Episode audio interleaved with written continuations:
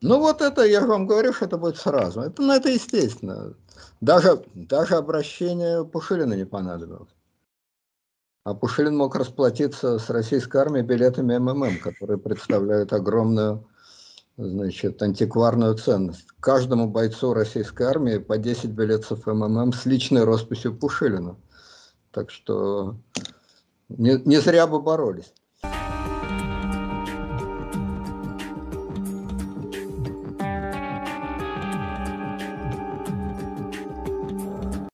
Здравствуйте, уважаемые слушатели. Это такой наш небольшой внеочередной выпуск. Сегодня, 21 февраля 2022 года, президент Российской Федерации Владимир Путин подписал указ о признании э, самостоятельности, суверенности, в общем, о признании Донецкой Народной Республики и Луганской Народной Республики. А, это, в принципе, кем-то было ожидаемо, но тут и есть и наш небольшой прокол, потому что мы в это вроде как и не верили до последнего момента. Но интересно сразу целый пучок вопросов. Я начну с самого простого. А, как вы думаете, Леонид Александрович, это к чему приведет? И в каких границах вот это признание, а, это вообще будет иметь значение? Потому что сразу же заговорили о границах этих государств. Ну, во-первых, я, опять-таки, у меня теперь профессия кается. Стою на коленях перед партией.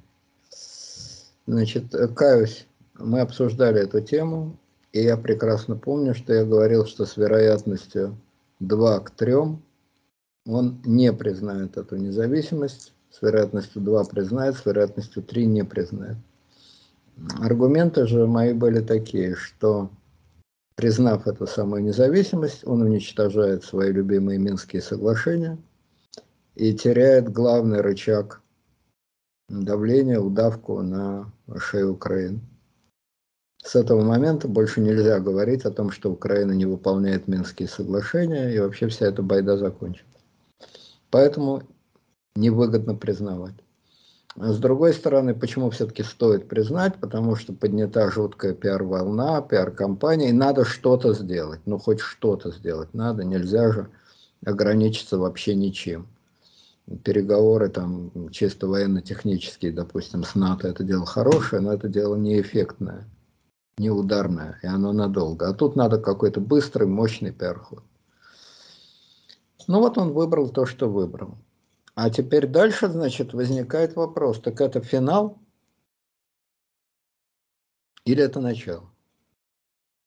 Финал всей этой истории, после которой ну, взвоют на телевизоре все Соловьев, Скобеевы.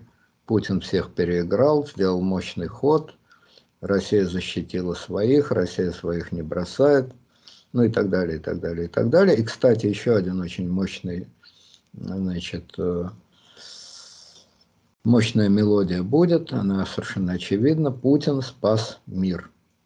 Американцы хотели натравить бендеров фашистов на Украину, начать э, на Россию, на ДНР, на ДНР. Хотели натравить бандеров фашистов на ДНР, хотели начать войну. Мы пресекли замыслы поджигателей войны. Вот как в Советском Союзе были эти плакаты, что кровавая рука тянется, а мощная рука ее перехватывает. Вот, мы пресекли замыслы поджигателей войны, потому что совершенно очевидно, что первое решение уже теперь самостоятельных и легитимных ДНР и ЛНР будет просьба государства ДНР к государству РФ, как государство к государству, мы просим нам помочь. И государство РФ, удовлетворяя просьбу государства ДНР, вводит туда свои войска. Ну а когда Россия ввела войска, то провокации поджигателей войны автоматически прекращаются. Это сценарий номер один, сценарий оптимистический. Сценарий номер два, сценарий пессимистический, соответственно, ровно обратный. Нифига это не конец, это только начало. Вот после того, как Россия признает ДНР, и после того, как ДНР обратится с просьбой о вводе войска, обратится она в любом случае – и туда входят русские войска. Вот после этого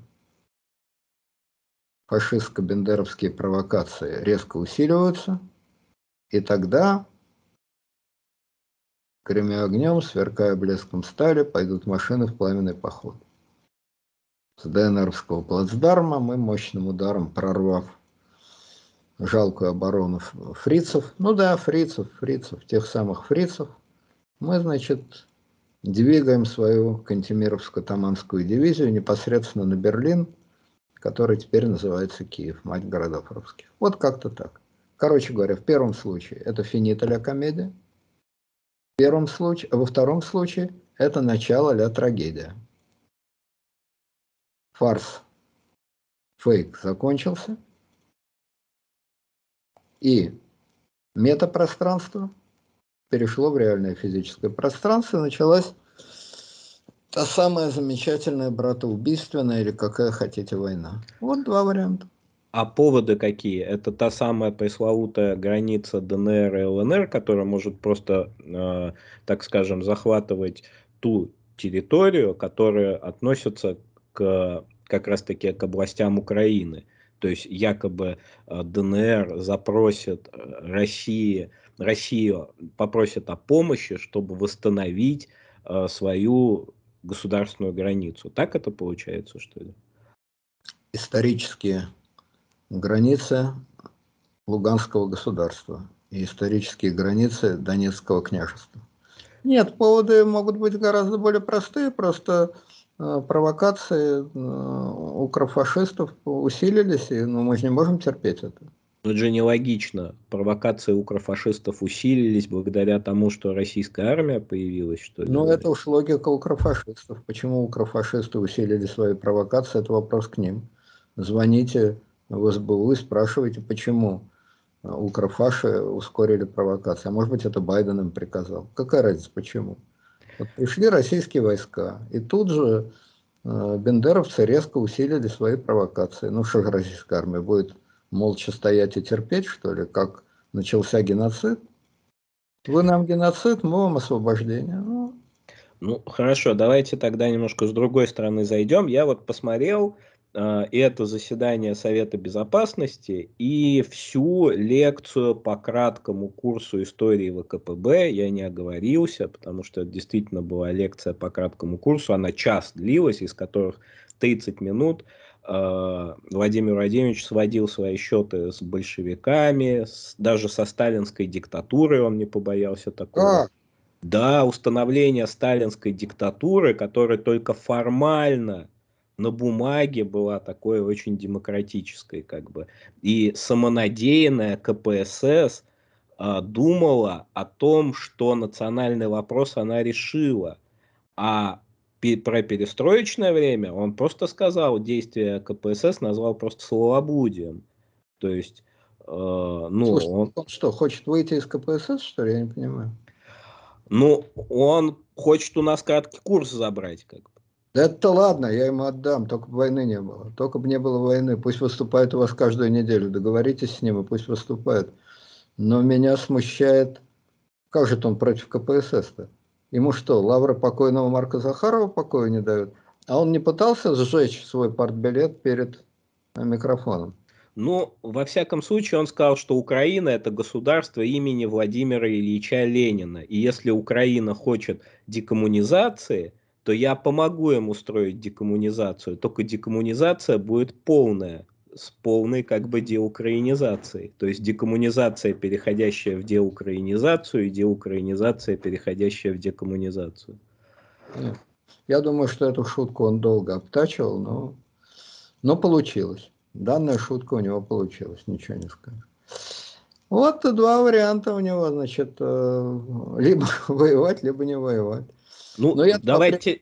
держусь оптимистической точки зрения, что одержав крупнейшую геополитическую победу, признав ДНР, ЛНР и предотвратив тем самым геноцид и войну, без единого выстрела предотвратив, ну вот он, собственно, может считать, что его задача на данном этапе исполнена. Потом мгновенно прекращаются теракты, все эти взрывы УАЗиков и газиков, и туда, в ДНР, начинают счастливые и довольные возвращаться массовка, которую оттуда вывезли. Ну, Владимир, 10 тысяч рублей. Да. Владимир Владимирович обещал найти и покарать тех, кто виноват э, в сжигании да, слышь, Одесского Это звучит дома. довольно странно, надо сказать. Если он не планирует э, декоммунизировать Одессу, то как же он их найдет и покарает? Вот это вот действительно... Да, вот это странное заявление, прямо скажем. Но у него много странных заявлений. В конце концов, когда он какому-то французскому журналисту сказал, если вы хотите обрезания, мы вам так обрежем, что больше не вырастет. Но ведь э, никого же не обрезали в итоге. Так что его грозные заявления, или такие многозначительно грозные заявления, они все-таки не всегда. Ну, давайте э, вот не, пойдем вот по порядку. Вот первый вариант. Он э, на этом успокоился. А что делать дальше, как вот переориентировать машину пропаганды, как, как вообще перестроиться-то? Ну, КПСС-то ну, нету, Украин, украинского кейса тоже как бы нету. Есть, никуда он не делся. Значит, э, если бы я был не я, а лучший, справедливейший на свете Кириенко, то я бы перестроил э, работу РТР элементарно. Сначала неделю мы слушаем о грандиозной победе Путина. Еще раз. Мир спас, спас. Напуганные величием российской армии бендеровские провокаторы заткнулись, заткнулись. Массовка вернулась, вернулась. Наконец восстановлена историческая справедливость. Кроме того, подоспеют очень важные и нужные нам встречи с Байденом и Макроном. Все прекрасно. Это так встречи наоборот отменяются. Если они признают ДНР и ЛНР, они выходят как бы из Минского процесса, и как бы никакой Байден не будет у себя на чай принимать. Разве нет? А при чем тут Минский процесс? Байден-то не ради Минского процесса Путина принимает. Вообще, в целом. Ведь вчера Макрон объявил, что даже такая прозвучала фраза, совсем уж странная, что планируем собрать значит, какое-то общее совещание по определению архитектуры безопасности в Европе. Вы обратили внимание, конечно. Что-то вроде Хельсинки-2. Ну, в таком мегаломанском контексте все эти ДНР ЛНР, конечно, имеют какое-то значение, но десятых. Поэтому совершенно не факт, что встреча с Байденом и Макроном, уж тем более с Макроном, исчезает. Может быть, отложится, может быть, тональность изменится, но она не исчезает. Ну, в общем, первая неделя – о Путине милом, родном и великом, о Путине песню споем. Это первая неделя. А потом ничего никуда не делось. А что, Украина перестала быть э, фашистским государством? Нет. Все осталось. Ведь э, я слышал, я всю речь не слышал, но выдержки знаю. Путин обвинил Украину в нестерпимой для русского уха коррупции. Осталась там коррупция? Осталась. Можно ее обличать? Не только можно, но нужно. Он даже сказал, что украинские чиновники грабят свой народ и выводят деньги в офшоры. Ну, при одной этой фразе у каждого русского слушателя просто вся кровь в голову бросилась. Южмаш развалили, КБ Антонова, что, ну, наверное, правда. Вот. Вне всякого сомнения, да. Вот, значит, одну передачу Соловьев посвящает КБ Антонова, а другую передачу Скобеева посвящает Южмашу, потом наоборот. Так что да и потом вообще, ну что у них э, в Украине? Можно не сомневаться ни одной секунды, что после этого решения Путина там будет симметричный взрыв. Симметричный взрыв мозга. Взрыв настоящей русофобии, без вопросов. Ну так и прекрасно от Киселева Киевского Киселева Московскому, от Киселева Московского к Киселеву Киевскому и перпетум мобили. Так что с пропагандой все в порядке. Это, это не вопрос. Вот это совсем не вопрос. Значит, давайте посмотрим на другое. Вот ты признал ДНР, ЛНР. В сущности, ничего же не произошло. Все и так знают, что они полностью принадлежат, контролируются Россией, что они независимы от Украины, что это отдельные ну, государства, области, не знаю, как хотите назовите. Санкции получил? Вот в сухом вот. Значит, давайте рассмотрим. Значит, ты ничего не сделал. Фактически ты просто приз... сделал одну неприятную для себя вещь. Ты признал правду. Этого Путин очень не любит. Это крайне неприятно, но пришлось. Признал правду. Хорошо. Дальше. Первое. Ты получил санкции. Но санкции, если дело ограничится только признанием, я уверен, будут вполне микроскопическими. Может быть, побольше, чем крымские, но очень небольшие. Очень небольшие. На фоне того, что все ждали войны, ну, признал, дело большое. Это ерунда. Санкции мелкие. Гораздо хуже другое, что Путин потерял свой обожаемый Минский процесс. Все-таки Минский процесс, это как ни крути, это был, значит, э, была кнопка, на которой сидела Украина. Сидела, подпрыгивала, елозила, и это было очень забавно, очень прикольно. И все время можно было обвинять Украину, что она не выполняет Минский процесс. Теперь-то этот Минский процесс уничтожен. Еще раз говорю, это и, то, это и было то соображение, по которому я считал, что он не пойдет на признание ДНР. Ну вот пошел. Значит, первое – мелкие санкции. Второе – довольно крупная неприятность по уничтожению Минского процесса. Это два. А, три, а третьего, собственно, и нет. Вот это две неприятности. Но санкции небольшие, а Минский процесс, да, это плохо. Но ты будешь продолжать долбить Украину со страшной силой э, в телевизоре. А кроме того, через годик, через полгодика начнутся новые провокации – на границе уже независимого государства ДНР и фашистской Украины. Опять диверсанты, опять взрывы газиков, опять подрывы уазиков, опять угрозы войны и так далее, и так далее. То есть после небольшого промежутка, ну дайте людям передохнуть. Ну, ну полгода, год там. Это начнется следующая волна, если вот сейчас вот болезнь ковид, ну я не знаю, как это назвать, укрит там, Донбит. Ну, давайте назовем это болезнь Донбит. Следующий вакцинация. Путинит. А? Путинит, скорее. Ну, это ваши слова, не мои. Значит, вакцинация произведена. Произведена успешно, причем двумя сыворотками сразу, ДНР и ЛНР. На какое-то, на, на полгода, говорят, вакцинации хватает. Через полгода следующая волна этого самого Донбида. Опять они угрожают, опять они геноцидом грозят, опять они издеваются над русскими. Все, все по-новому. Это в случае, если ты обошелся без войны. Э, вызовет ли вся эта история гигантский энтузиазм э, в населении? Не ну, уверен. Она и сейчас не вызывает, потому что фондовый рынок падает, а все-таки в России достаточно много людей, кто вкладывается в ценные бумаги, и рубль падает. Ну, это падение невеликое. Рубль сегодня стоил на самом нижнем уровне 80, э, доллар стоил в самом низу 80 рублей. Сейчас уже опять немножко отросло. А про фондовый рынок я на сайте РБК прочел, что после признания окончательного ДНР ЛНР фондовый рынок даже отпрыгнул. Но это бывает, потому что известно, что биржа самая для нее болезненная – это неопределенность. Любая определенность лучше, чем... Но эта определенность в том случае, биржа, видимо, исходит из того, что это финиш. Финит а комедия. Что на этом э, комедия «Сокровище моей тещи» закончена. Если же выяснится, что никакая это не финита, а начало уже перехода, еще раз говорю, из комедии в трагедию, то мне просто страшно представить, что будет твориться и на этом самом несчастном фондовом рынке, и что будет твориться с рублем. Ни о каких 80 рублях мы, конечно, тогда и мечтать не сможем. Хорошо, если 90 будет. Но это будет зависеть от того, какая война и какие санкции.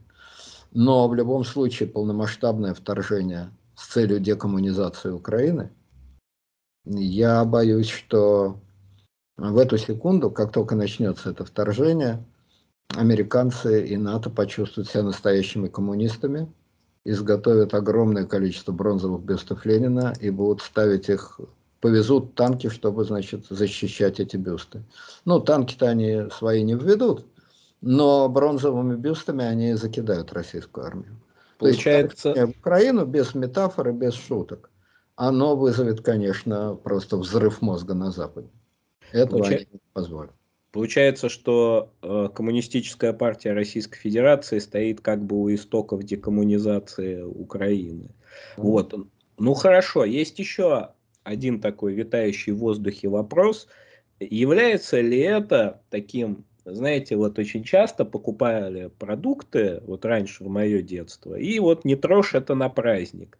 Вот ДНР, ЛНР это на праздник 2024 года, входящие как бы в состав Российской Федерации, потому что там же был такой смешной казус, что глава СВР Нарышкин, он не подготовился к уроку, я думаю, все это видели, но он там сказал такую магическую фразу э, о том, что он за присоединение ДНР и ЛНР к составу Российской Федерации, на что Владимир Владимирович сказал, что мы пока не рассматриваем этот вопрос. Вот, это пока.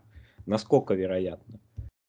Э, вообще я всем очень советую посмотреть выступление Нарышкина. Сам, само по себе это ток-шоу было скучнейшее. По сравнению с Соловьевскими ток-шоу, первый опыт публичного путинского ток-шоу был невероятно нудный. Но Нарышкин – это да, это мощно. Вот, вот к вопросу о кратком курсе истории ВКПБ. Это не 1937 год, это партийная чистка 1934 года. Коммунист бодро так вышел на трибуну Гоголем, хотя глазки бегают, бегают. И вдруг... А вот эта вот подпись под троцкистской резолюцией при голосовании платформы 27 года не ваша? И надо было видеть, как поплыл Нарышкин просто поплыл. Вот он как снеговик такой, который в апреле и в марте начинает просто течь.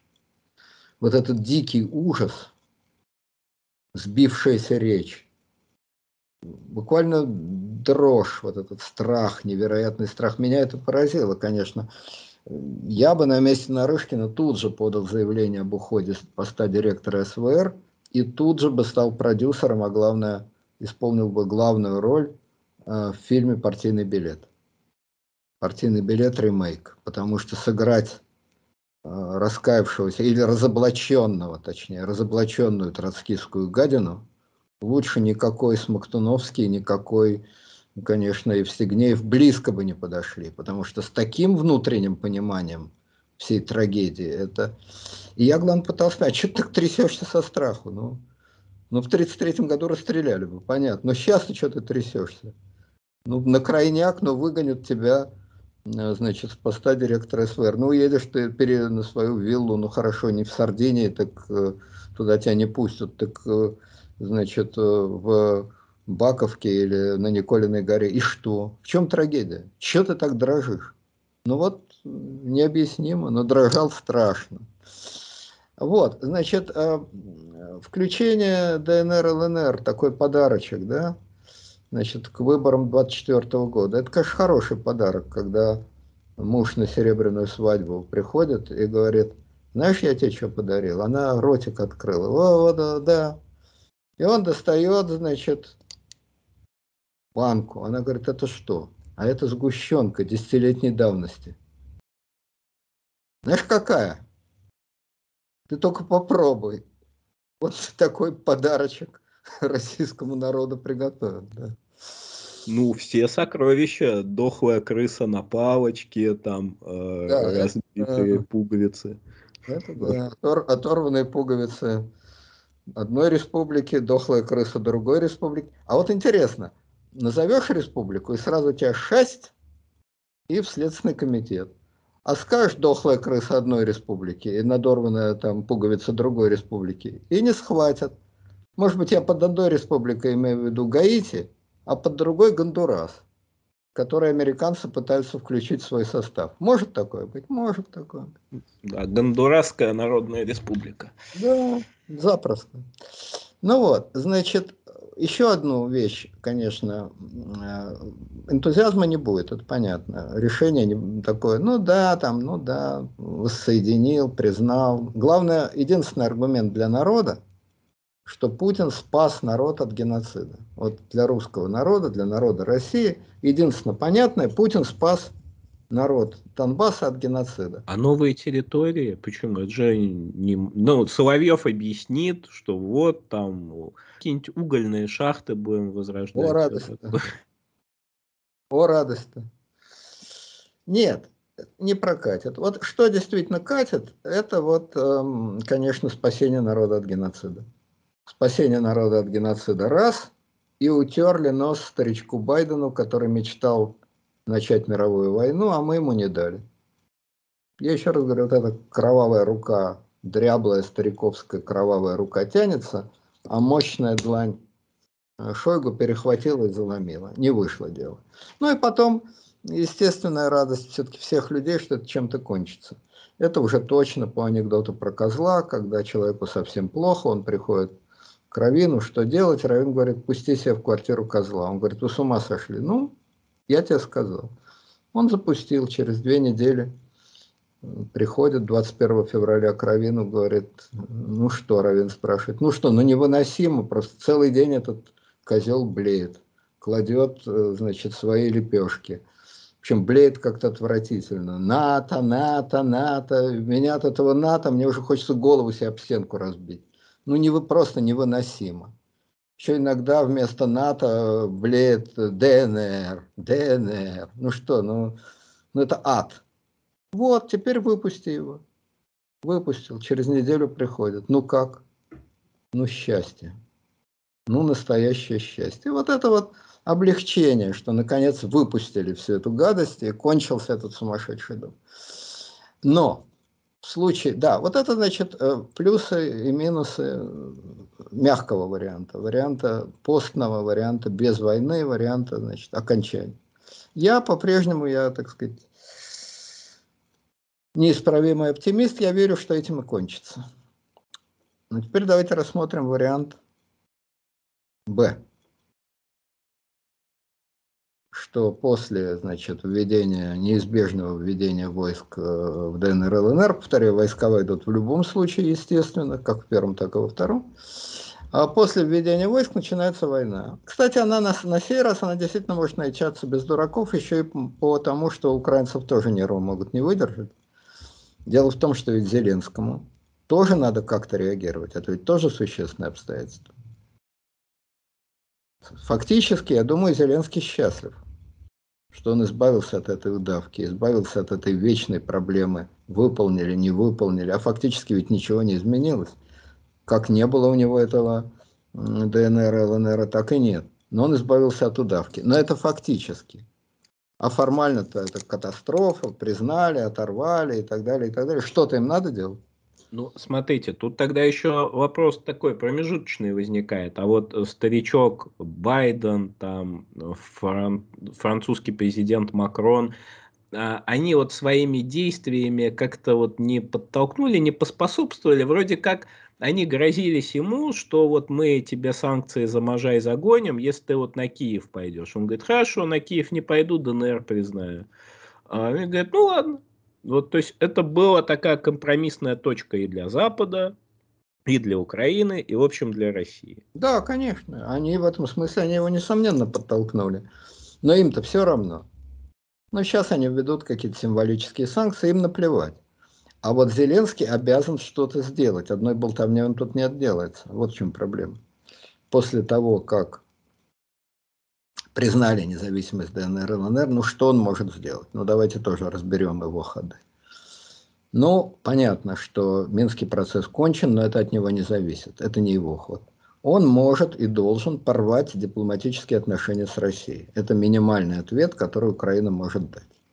Если она даже этого не сделает, то тогда вообще непонятно, как она на это реагирует. И, собственно говоря, зачем ей эти дипломатические отношения, которых тоже давно нет. Вы хотите по правде? Ну, давайте и мы по правде. Вы хотите декоммунизации, а мы проведем дерусификацию. Но разрыв дипломатических отношений, которых реально не существует, это тоже мелочь. Ну, такой же символический жест. Вы признали символически реальность ДНР и ЛНР, а мы символически признали реальность, что у нас давно нет дипломатических отношений.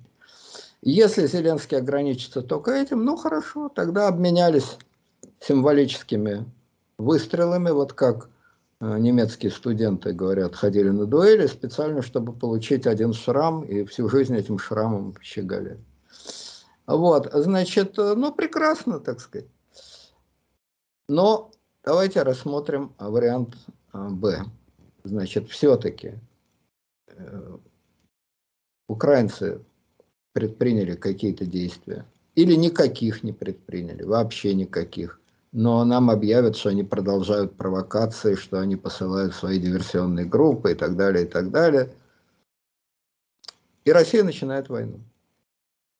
Значит, э, ну тогда уж, если начинать войну, то тогда уж совсем глупо начинать ее локально с целью просто выйти на административные границы Донецкой и Луганской области. Но это-то зачем? Что это даст? Это уж совсем как-то смешно. Или не воевать вообще, или воевать всерьез. Потому что, ну, захватите вы три деревни и выйдете на административные границы. И что? А зачем тогда было это начинать? Понимаете, коммунисты, э, они призвали провести декоммунизацию задолго до того, как э, началась эвакуация жителей ДНР и ЛНР. Зачем было вообще тогда всю эту бодягу затевать? Ну, захотелось побомбить ДНР, что ли? С признанием, э, бодягу с признанием ДНР и ЛНР? В этом нет, наоборот. Если они просто хотели признать ДНР и ЛНР, зачем тогда было проводить эту эвакуацию, симулировать а. войну? Ну, вот это абсолютно логично. Вот это абсолютно логично. Но это все-таки играть ведь с огнем. Нет, минуточку. Еще раз. Мы признали ДНР ЛНР. Если до этого не было ни эвакуации, ни провокации украинских фашистов, ни сгоревшего УАЗика, ни сгоревшего БМП, то тогда это просто бумажка. Просто бумажка. Ну, признали, признали. Вообще ни о чем. Просто бумажка. Тогда гора родила бумажку. Даже не мышь, а парганую несчастную бумажку родила. И все-таки, если была эвакуация, если народ Донбасса стоял на краю геноцида, если были провокации, и как только мы признали ДНР, ЛНР и ввели войска, все кончилось. Ну так вот, мы спасли народ от геноцида. Вот эта массовка уехала от ужаса, от бендеровцев, которые вспарывают животы беременным женщинам, разбивают головы младенцам и так далее, и так далее. Бежали от ужаса. И вот мы пришли, и они вернулись. А признавать тогда зачем? Если а вот... А, а как ты ведешь войска? А, ну, это вести войска... А, погодите, вот смотрите. Вести, вести войска можно было синхронизированно с этим признанием, одновременно. Ну, будет, ну, завтра введут, ну, послезавтра, быстро введут. То есть вы думаете, что это, если они будут вводить, то это произойдет там в какой-то супер э, быстрой перспективе? Ну, естественно. Я уверен, что буквально завтра э, лидеры ДНР, ЛНР, как государственные деятели, обратятся к другому государственному деятелю, э, Пушилин Путину, как вот в средние века писали, государь, брат мой. Вот Пушилин напишет. От брата Пушилина к брату Путину. Спаси, защити. Тот вводит войска и катарсис, радость, приятность. Значит, э, бежавшие несчастные беженцы из ДНР и ЛНР возвращаются спокойные, счастливые, удовлетворенные. Вот э, в сорок третьем году был такой плакат «Воин Красной Армии, спаси». Значит, на этом плакате было что изображено? Женщина прижимает к груди ребенка, а на нее направлен окровавленный штык, на котором свастика. И надпись «Воин Красной Армии, спаси». Ну вот, несчастные беженцы прижимают к груди детей, прижатые к значит, автобусу, и на них направлен окровавленный украинский штык. И вот появляется могучая Красная Армия, штык разворачивается, и женщина выпускает ребенка, ребенок счастливо падает на землю, и женщина с этим ребенком, значит, возвращается в свой дом. Тут как раз все логично. Э, ситуация была на краю гибели, полной гибели всерьез. Населению Донбасса грозил настоящий геноцид. И в этот самый момент мы бросили на чашу весов 55 томов Ленина, которых наизусть выучил Путин, партбилет Путина, краткий курс истории ВКПБ, признали Донбасс Туда вошла героическая российская армия. Люди выдохнули, геноцид отступил, и несчастные беженцы, которым угрожала неизбежная смерть, свободно, счастливо, с 10 тысячами рублей вернулись по местам постоянного проживания. Все логично, тут все абсолютно логично. Как раз если бы не было геноцида и бегства несчастных женщин и детей, то признание ДНР ЛНР было бы ничем. Ну, бумажку подписали. А так это признание, это спасение народа от геноцида. Конечно, это сработано, мягко говоря, ну так не МХАТ, извините. Пушилин, значит, школу-студию МХАТ не кончал. Ну, простите уж его. Он был руководителем МММ. Это тоже требует некоторых э, артистических талантов, но немного другого рода. Он по методу МММ и сработал. Ну, как умеем, чем богаты, тем и рады. Но задумка была неплохая. Окровавленный штык на женщину, признание и штык назад. Ну, тут все логично и, значит, вроде, вроде как красиво. Да, еще раз говорю, что, конечно, это народный театр, причем не тот народный театр, где играли Деточкин и, значит, э, не помню, Подберезовиков. Вот, это народный театр сотого разлива, ну, хоть какой-то. Народный театр имени МММ, скажем так. Но это вариант хороший. Вариант мягкий, вариант добрый, вариант мирный. Теперь давайте рассмотрим вариант плохой. Значит, вариант плохой, еще раз говорю. Красная армия вошла в Донбасс, а фашисты не угомонились и продолжают свои чудовищные провокации. Еще один УАЗик взорвали.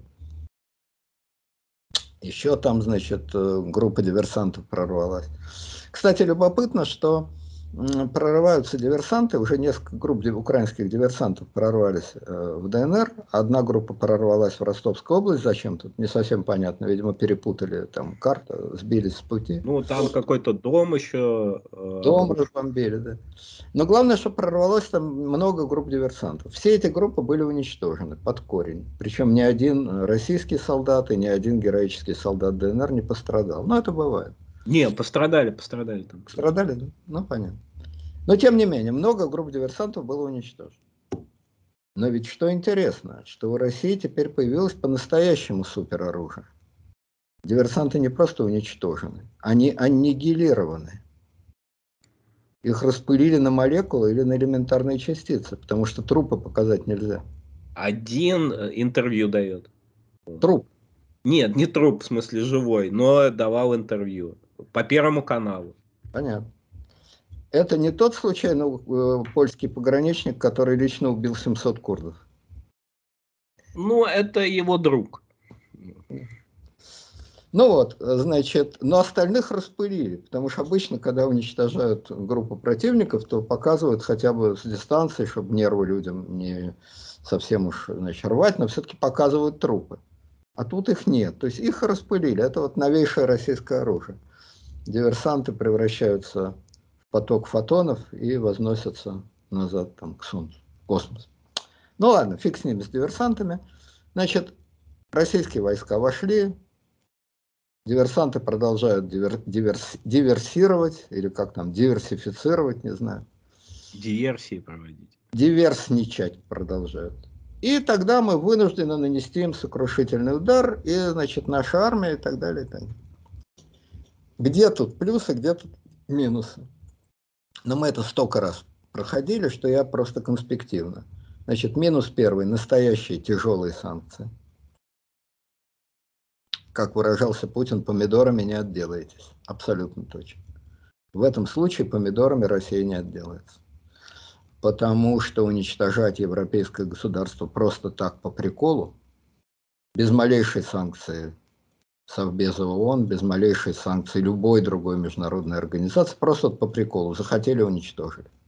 Захотели не уничтожили, захотели уничтожили. Это, конечно, нечто сильно выходящее за рамки современных нравов. Это уже средние века. Такого даже в 18 веке не бывало, чтобы просто так по приколу напасть. Значит, это по-настоящему тяжелые санкции. Это вполне возможно. Тяжелые бои с украинцами, а может быть и нет, может быть украинскую армию удастся разбить легко, это одному Богу известно.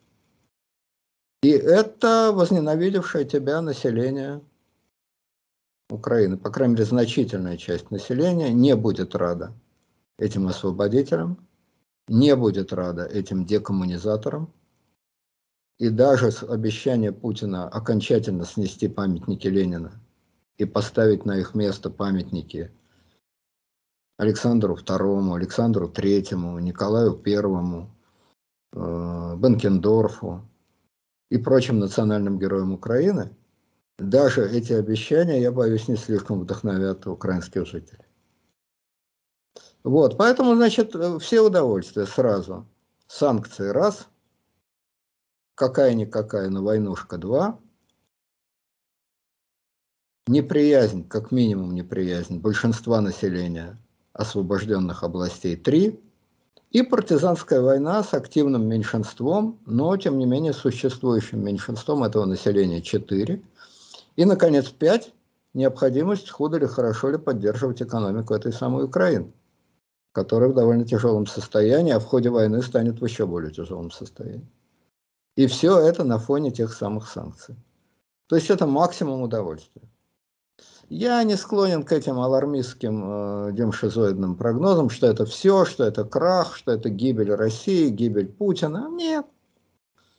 Но это просто очень тяжело. Очень тяжело, очень плохо, очень напряженно. И вызовет, мягко говоря, сильное раздражение не только в Украине, среди освобожденных, но и в России среди освободителей. Очень сильное раздражение. Тем более, что никакого счастья от освобождения Харькова от харьковчан и Киева от киевлян никто в России испытывать не будет. Опять-таки, по этой, ну если хоть минимальный здравый смысл есть у Владимира Владимировича, то зачем ему на свою голову эти приключения? Единственный аргумент, который мне пришел в голову, такой, что если начнется вот эта бодяга с войной, ну и да, это грандиозный скандал во всем мире. Все европейские страны, без единого исключения, включая Венгрию, Италию, там и всех, все будут категорически против России. Весьма вероятно, что Финляндия какая-нибудь таки вступит в НАТО в такой ситуации. И даже в ООН, я думаю, никто Россию в этой ситуации не поддержит. Китай, естественно, воздержится. Ну, там Белоруссия поддержит. А так... Китайский МИД заявил, что поддерживает территориальную целостность Украины. Вот, целиком и полностью. Ну, а, декоммунизированной Украины. Нет, что нет. Китай поддерживает декоммунизацию. Украины. Нет, они 20-й съезд не провели. Они все еще за Зеленского. Ну, вы знаете, я вам так скажу. Если китайский МИД сказал, что они поддерживают территориальную целостность Украины, то одно это заявление – перевешивает длинную, длинное заседание Совета Безопасности России и длинную часовую речь Владимира Владимировича. Он в этой речи душу отвел и в отношении Ленина, и в отношении Сталина, и в отношении Бендеры, и в отношении Богдана Хмельницкого. Все рассказал. Всю свою жизнь, все свои страдания, все свои комплексы, все свои проблемы, все выложил. Ну, он, главное, сказал, что там, где сейчас американские инструкторы, это ведь Суворов Очаков брал. О, точно. И что бы, а он не добавил, что бы сделал Суворов, увидеть он американского инструктора. Ну, это и так понятно. Ну, кстати, а Макрон призвал к санкциям против России за ее признание ДНР и ЛНР. Бельгия осудила, Молдавия, Грузия, Италия, Сербия, Польша, Сербия? Латвия. А, президент Сербии заявил, что решение по Донбассу полностью меняет мировой порядок. То есть так может он рад этому? Может это от счастья? Наконец-то изменили проклятый мировой порядок. Может быть это счастье для президента Сербии? Может быть. Зато йеменские хуситы поддержали а, независимости президент Сирии, Южная Осетия, Абхазия, Венесуэла, вот. Куба, Никарагуа. Вот, вот этот список и останется в ООН. Вот э, с южным, с хусидами из Южного Йемена э, и, значит, Кубой. Но с Кубой тоже все не так просто, уверяю вас. Вот, но Венесуэла, э, Никарагуа, а главное Южная Осетия и Абхазия, они железно на нашей стороне. С такой золотой ротой мы покажем всем. Значит, э, в ООН это будет жуткий цирк. Ну, Китай, конечно, воздержится. воздержится. Но горячих сторонников, кроме Никарагуа и, значит, Сирии... Йеменские хуситы еще. И йеменские, да. Но с Сирией, кстати, не, ну Сирия, конечно, поддержит. Хотя там тоже не все так просто, потому что не факт, что Иран поддержит, там свои заморочки. Ну, Иран может поддержать, а может и не поддержать. Но уж как наш лучший друг Эрдоган обрадуется, это, конечно, это что-то с чем-то. Вот как турки на это отреагируют. Ну, черт с ними, с турками. А вот мнение Китая, оно, конечно, для Владимира Владимировича имеет определенное значение. Итак, грандиозный скандал, в общем, со всем миром, за исключением э, хусидов Сирии и, значит, э, Южной Осетии и примкнувшей к ним Абхазии. Грандиозный скандал, санкции, жуткое озлобление. Но это все цветочки, это даже не, это даже не цветочки, это вообще ничто. А вот в случае войны с Украиной я боюсь, тут дрогнут даже хусиды. Нет, ну хусиды-то не дрогнут, наверное. Хусиды и Абхазия всегда с нами. А вот Куба дрогнуть может легко.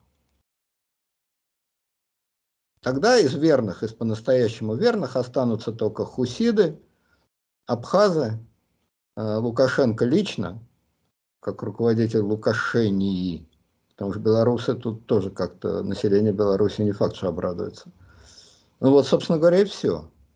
Потому что уничтожение Украины, я боюсь, что Китаю даже очень не понравится. То есть оно не понравится никому. Никому. И прежде всего украинцам.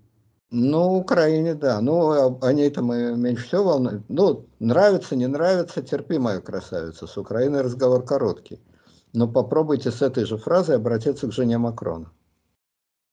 Ну, опубликован указ о признании ДНР и ЛНР. И из указа следует, что Путин поручил Минобороны обеспечить поддержание мира в ДНР и ЛНР российскими вооруженными силами. Ну вот это, я вам говорю, что это будет сразу. Это, ну, это естественно.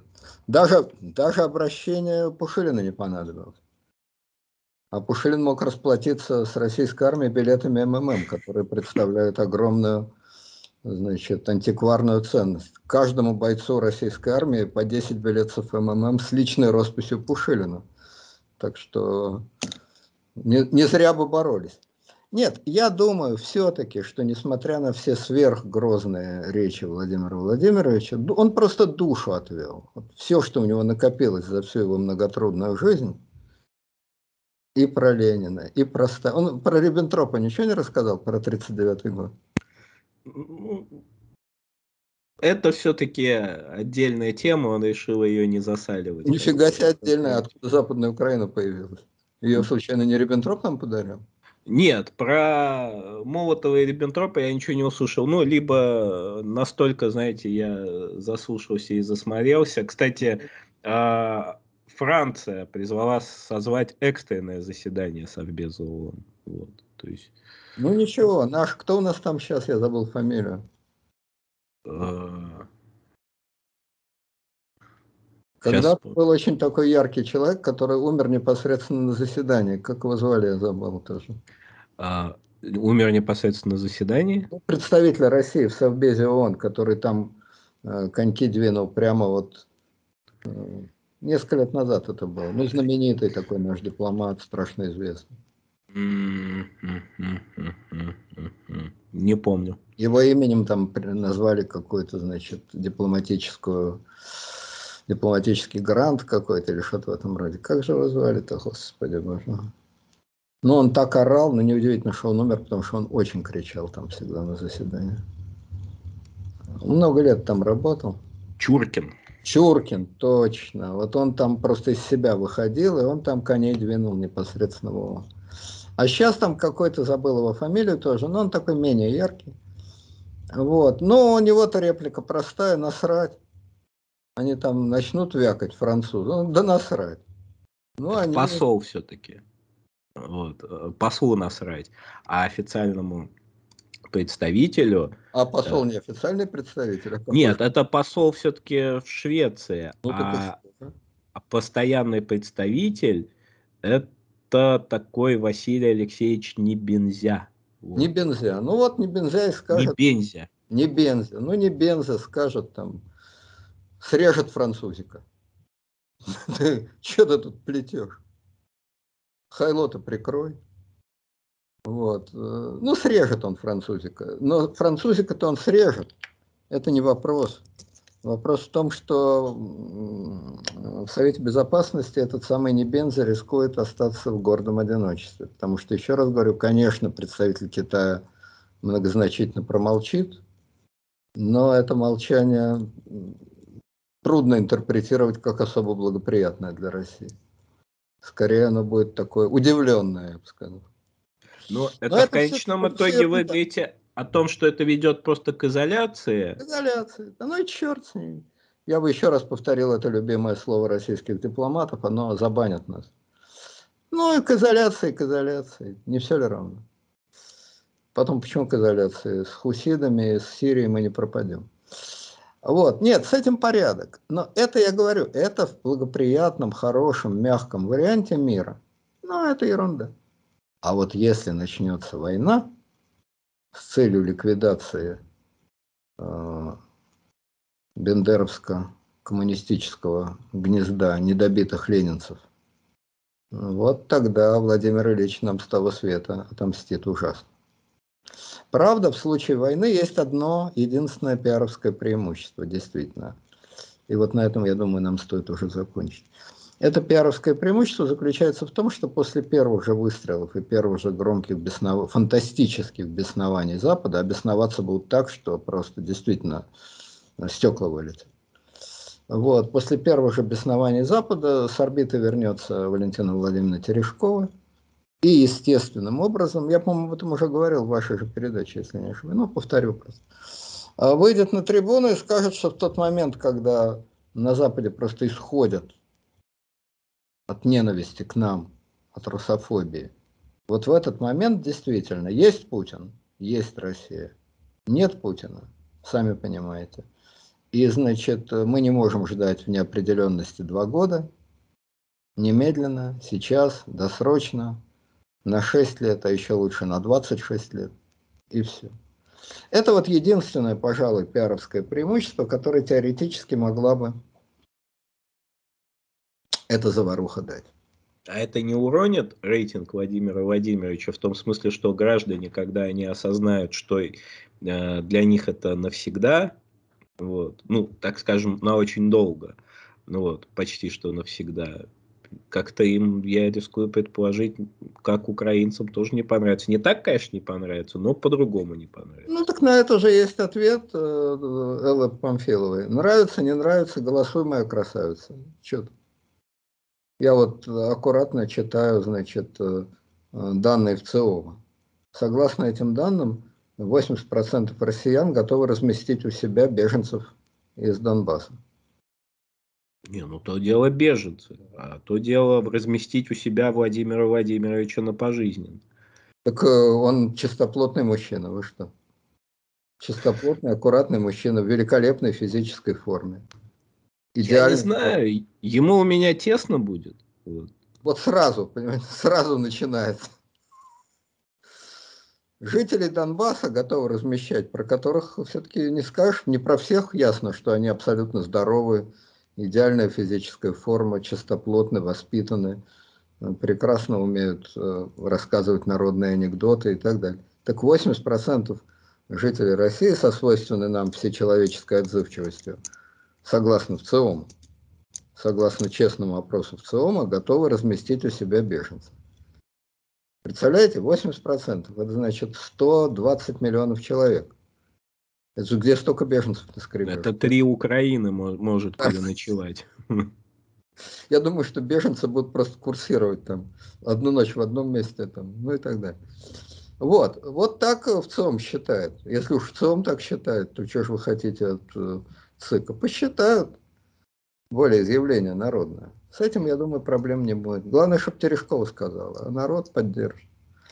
Вот, но в общем мой прогноз следующий. Исходя из а, всех фактов и из высоко профессионального мнения китайского МИДа, мне почему-то кажется, что признанием раз и спасением от геноцида два героические усилия России ограничатся. Через полгодика, годик опять все вернется на круги, опять диверсанты, опять геноциды, все, там очередная волна будет. Но эта волна, я думаю, после вакцинации, двойной вакцинации, я думаю, эта волна постепенно сойдет. Так, такой мой, я надеюсь, адекватный прогноз. Я уж теперь осторожно говорю. Раньше я говорил, наверняка уверен. Ни в чем я не уверен, ничего там не наверняка, но Надеюсь, что будет так. Хорошо. А, будем надеяться, что все будет хорошо. Уважаемые слушатели, подписывайтесь на канал, ставьте лайки, дизлайки, отписывайтесь, если вам не нравится, слушайте подкасты. Большое спасибо всем, кто распространяет видео. А у нас на сегодня все. Будем надеяться, что будем жить в мире, жить, поживать, до добра наживать. Спасибо большое, Леонид Александрович. Всего доброго. Счастливо.